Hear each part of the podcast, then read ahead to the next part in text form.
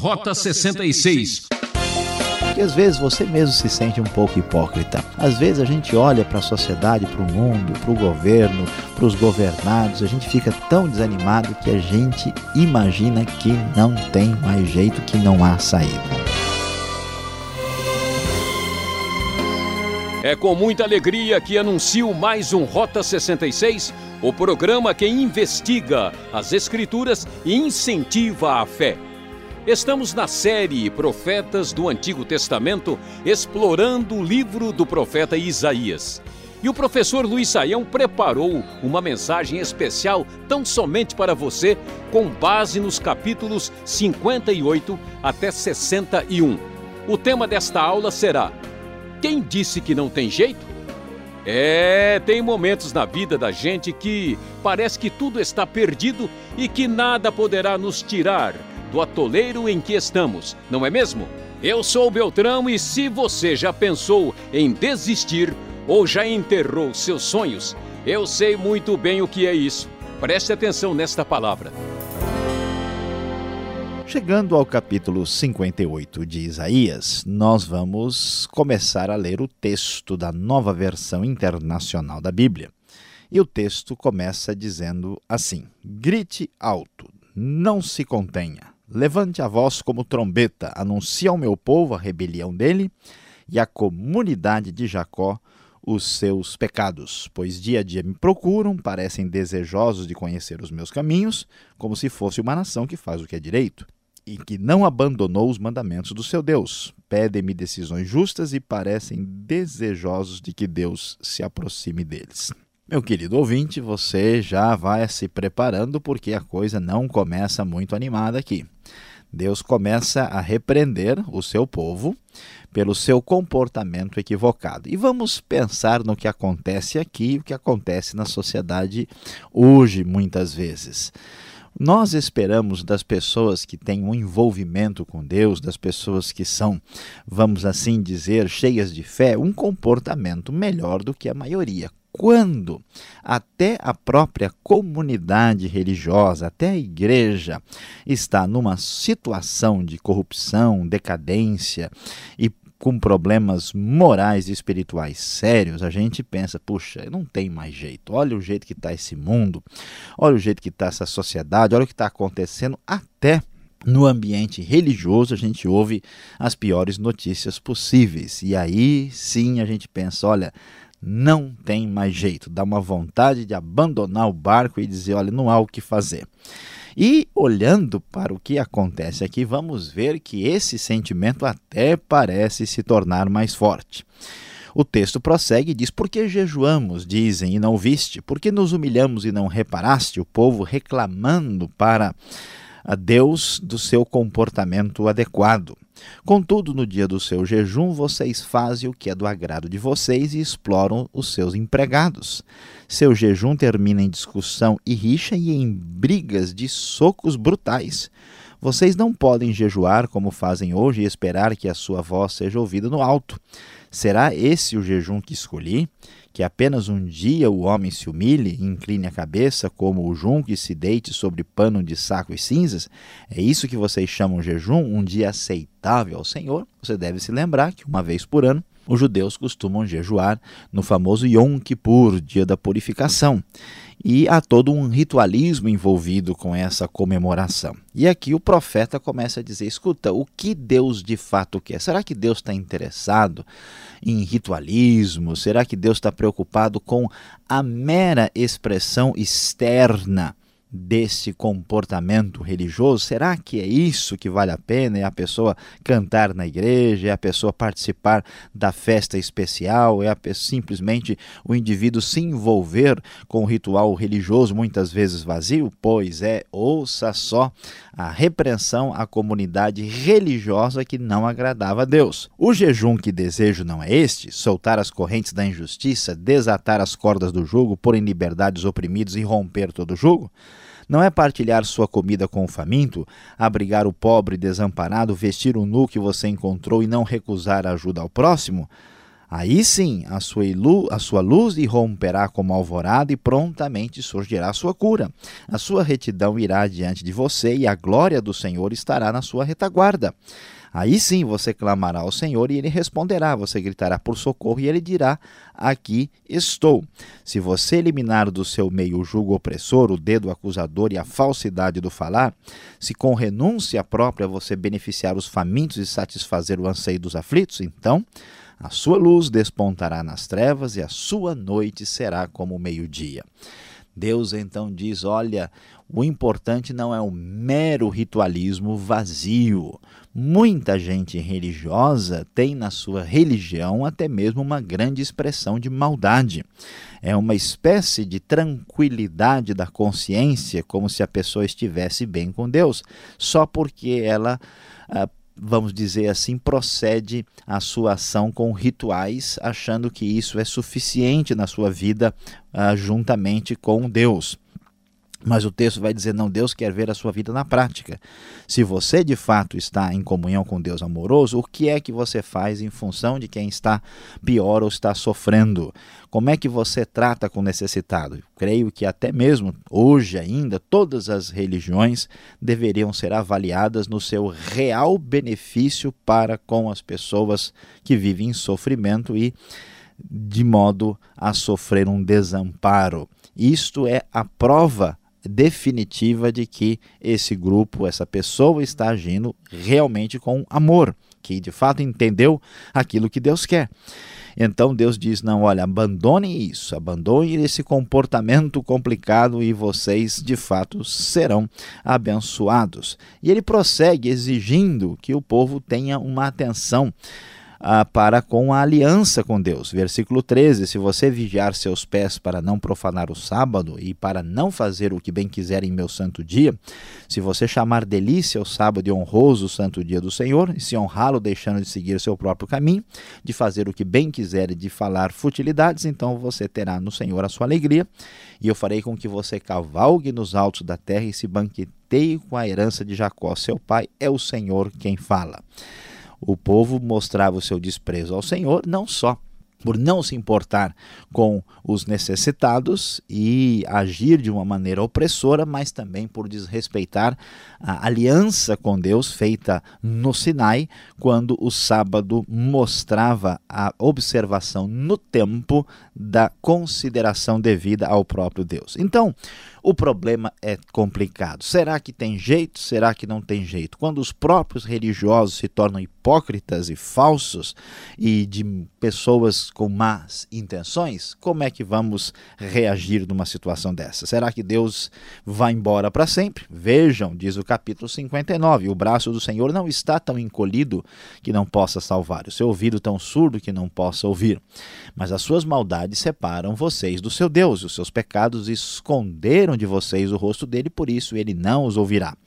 Pois as suas mãos estão manchadas de sangue, os seus dedos de culpa, os seus lábios falam mentiras, e a sua língua murmura palavras ímpias.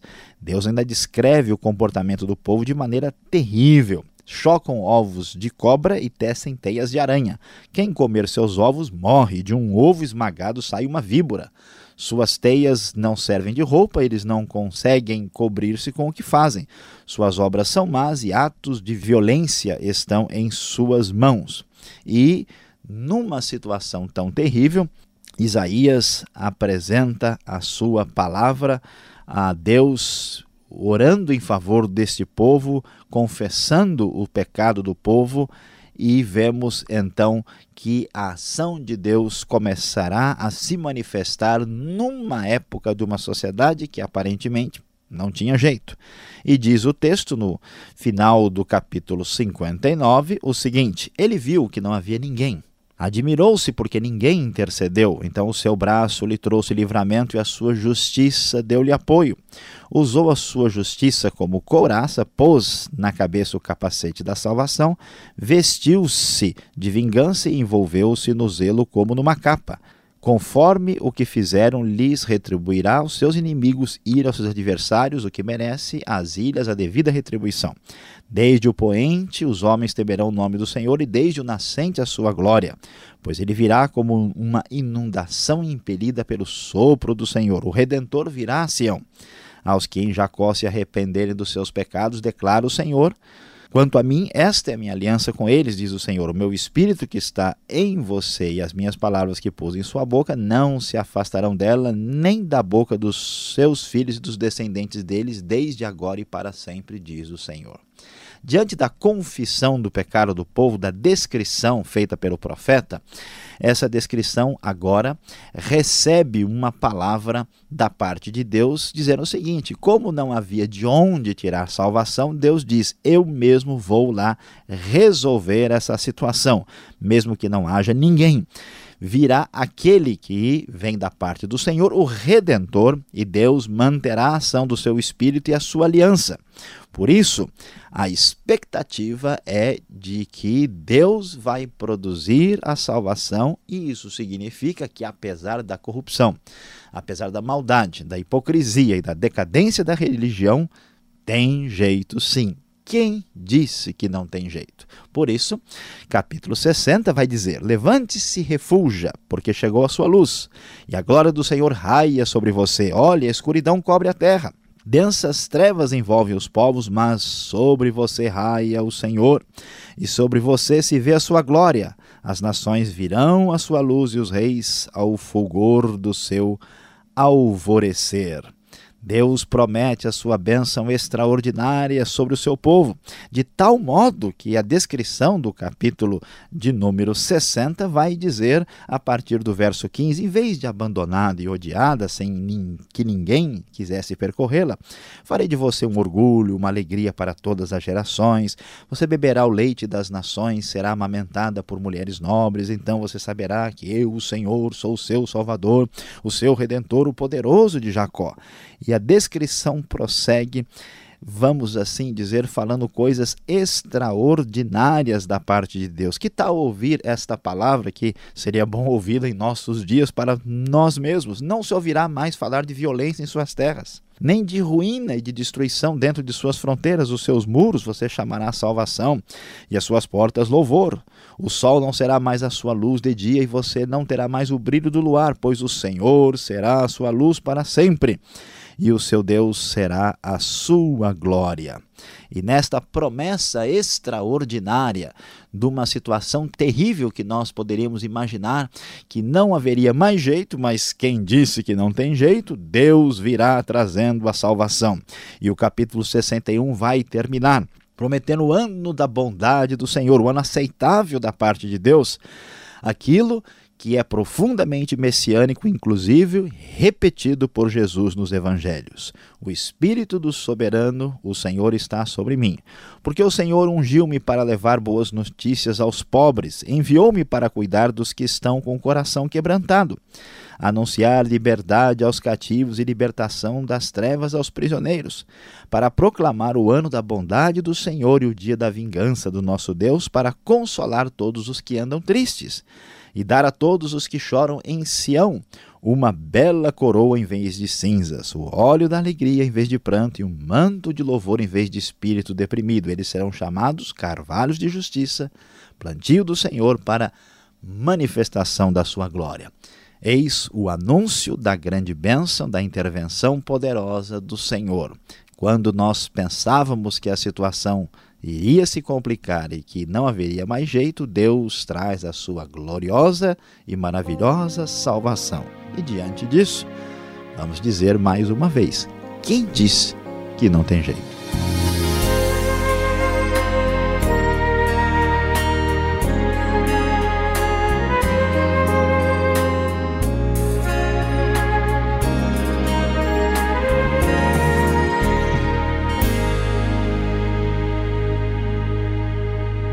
Você está acompanhando Rota 66, o caminho para entender o ensino teológico dos 66 livros da Bíblia. Esta é a série Isaías, tema de hoje. Quem disse que não tem jeito? O Rota 66 tem produção e apresentação de Luiz Saião e Alberto Veríssimo. Na locução Beltrão, realização Transmundial. Caixa Postal 18.113, CEP 04626-970 São Paulo, capital. Quem disse que não tem dúvidas? Vamos responder.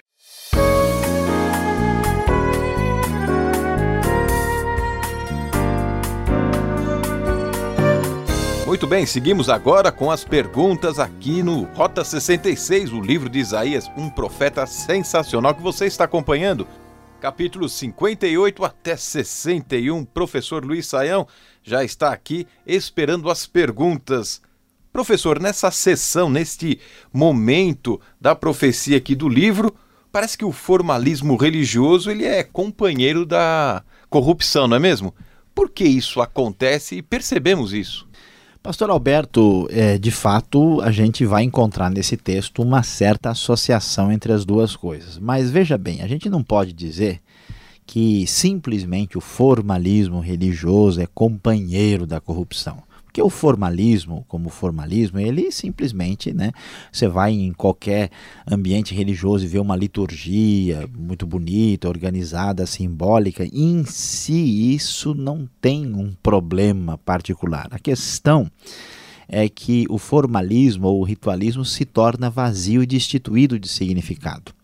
E aí sim a gente vê um problema sério, quando a pessoa né, se envolve com qualquer tipo de ritualismo, formalismo antigo, contemporâneo, moderno, do tempo do onça, seja quando for, né, é, não interessa. A questão é quando a, a, mente dele já não acompanha o que ele faz. Né? É o problema da reza irrefletida, né, da oração não pensada. A pessoa só repete aquilo, e aí é um problema complicado, por quê? Porque na nossa estrutura psicológica, né, a pessoa é, se envolvendo com algum tipo de atividade religiosa, ele acha que está, entre aspas, cumprindo as suas obrigações para com Deus. Então a mente humana pode armar aqui uma, uma armadilha perigosa em que a pessoa se envolve com aquilo, se justifica né, para si mesma e procede com as maiores maldades. Geralmente, gente religiosa vazia é profundamente má e perversa, porque ela corta a sua censura daquilo que está fazendo, porque se julga aceitável diante de Deus. É complicado. Ora, complicado agora entender os profetas, né? E Isaías também, ele vai na mesma linha, ele enfatiza tanto o cuidado com os pobres. Por que a gente vê isso nos profetas? Olha, pastor Alberto, é porque existem certas coisas na vida que a gente pode assim tentar aí ver qual é a da pessoa. O que que a pessoa de fato pretende, né? Tudo que a gente faz na vida, a gente geralmente faz porque tem algum tipo de interesse de retorno, né? Então, se eu vou ser amigo de uma pessoa, a gente às vezes inconscientemente não percebe. Essa pessoa é uma pessoa que pode me ajudar, que pode ser de alguma forma alguém que é, representa alguma vantagem para mim. A questão é que quando a sociedade entra em crise, muitas pessoas entram na situação de total desamparado e necessitado e que não tem para onde correr. Então, um teste de verdadeira misericórdia, de verdadeiro espírito da parte de Deus, é se a gente faz as coisas de maneira desinteressada ou não. Então, o cuidado dos pobres ou os mais necessitados, em vez de dizer, olha, o cara é assim porque ele quer, azar dele, não, não interessa, eu também tenho que correr atrás das coisas, vai mostrar se nós estamos de fato atingidos pelo Espírito salvador e amoroso de Deus ou se a gente faz as coisas simplesmente para ter uma vantagem particular. Então, um teste de religiosidade de acordo com a Bíblia é o interesse desinteressado nos pobres, sem finalidade política nem econômica. Tá certo. Agora, nesse momento aqui da profecia, a gente está esperando assim a restauração é, do povo de Deus. Mas se fala tanto nos estrangeiros, nas nações. Qual a importância deles nesse contexto, nessa reconstrução toda? Pastor Alberto, isso é muito interessante e tem a ver muito com o contexto da época. Isaías é um livro um pouco complicado, né? Por exemplo, essas, essas mensagens que aparecem, é difícil de datá-las exatamente. Não sei se Isaías está pensando especialmente ainda na Babilônia ou se é um outro texto diferente, é um pouquinho difícil, né? Mas o, o, drama é: o reino do norte foi destruído pela potência estrangeira Assíria, o reino do sul pelos estrangeiros babilônios. Isaías tem lá muita preocupação com as nações. A questão é como é que fica a história de Israel e do Deus de Israel com as nações. Quando chegar o momento da restauração, quando a bênção de Deus atingir Israel plenamente, isso significa que Israel, em vez de ser tolo de correr atrás dos deuses das nações, ele se tornará né, a bênção para as nações por causa da promessa messiânica.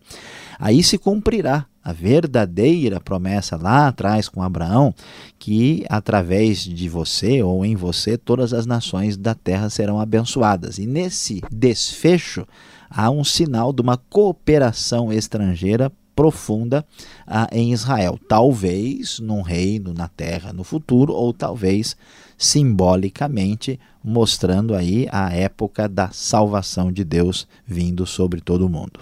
Falando em cooperação, se Deus produz a sua salvação, a pergunta seria: essa salvação ele produz sozinho ou há uma cooperação é, entre o seu povo? Como é que funciona é, isto na verdade? Interessante essa pergunta, pastor Alberto, porque nesse texto aqui que nós lemos, né, a gente vai perceber né, que há uma ênfase na salvação produzida pelo próprio Deus. Né? Deus é chamado o Salvador, o poderoso de Jacó, o seu redentor. Até o texto disse aqui né, que ele procurou, não tinha ninguém, então ele vestiu a sua armadura e veio trazer a salvação. A lógica disso é a seguinte: Deus fez uma aliança com seu povo, fez uma parceria o pessoal, o povo de Deus falhou nessa parceria e traiu. E aí o que, que se espera? Se espera julgamento sobre o seu povo. O povo não cooperou nesse processo. Então, como vamos assim dizer, não tem mais jeito, que é o nosso tema, inclusive,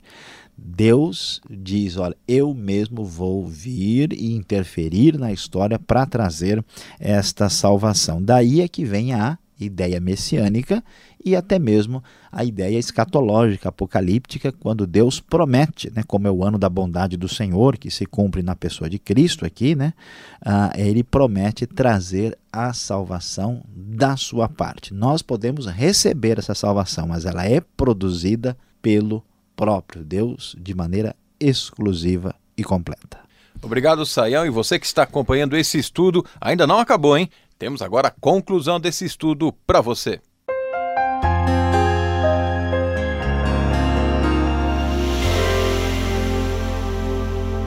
Hoje no Rota 66, você acompanhou conosco Isaías capítulo 58 até 61. E o nosso tema foi Quem disse que não tem jeito? É, meu querido ouvinte, às vezes a gente lê alguns textos bíblicos e fica desanimado quando nós vemos o próprio povo de Deus agindo com tanta perversidade, explorando o próximo, se aproveitando dos necessitados e ainda indo na, na reunião religiosa e com jejum e com conversa, dá uma raiva no coração de tanta gente ver isso e com razão, porque isso não faz sentido. Pois é, mas diante da confissão do pecado, diante da apresentação das suas falhas, Deus mostra a sua bondade, a sua graça, a sua misericórdia para conosco. Isso é importante, porque às vezes você mesmo se sente um pouco hipócrita. Às vezes a gente olha para a sociedade para o mundo, para o governo, para os governados, a gente fica tão desanimado que a gente imagina que não tem mais jeito, que não há saída. E o que nós queremos dizer para o seu coração hoje é o seguinte: não se desanime, não se desespere, não pense que é a hora de jogar a toalha. De acordo com os textos de Isaías, que falam do Senhor trazendo a sua salvação, a resposta bíblica é a seguinte: sempre há uma saída. Não se esqueça disso.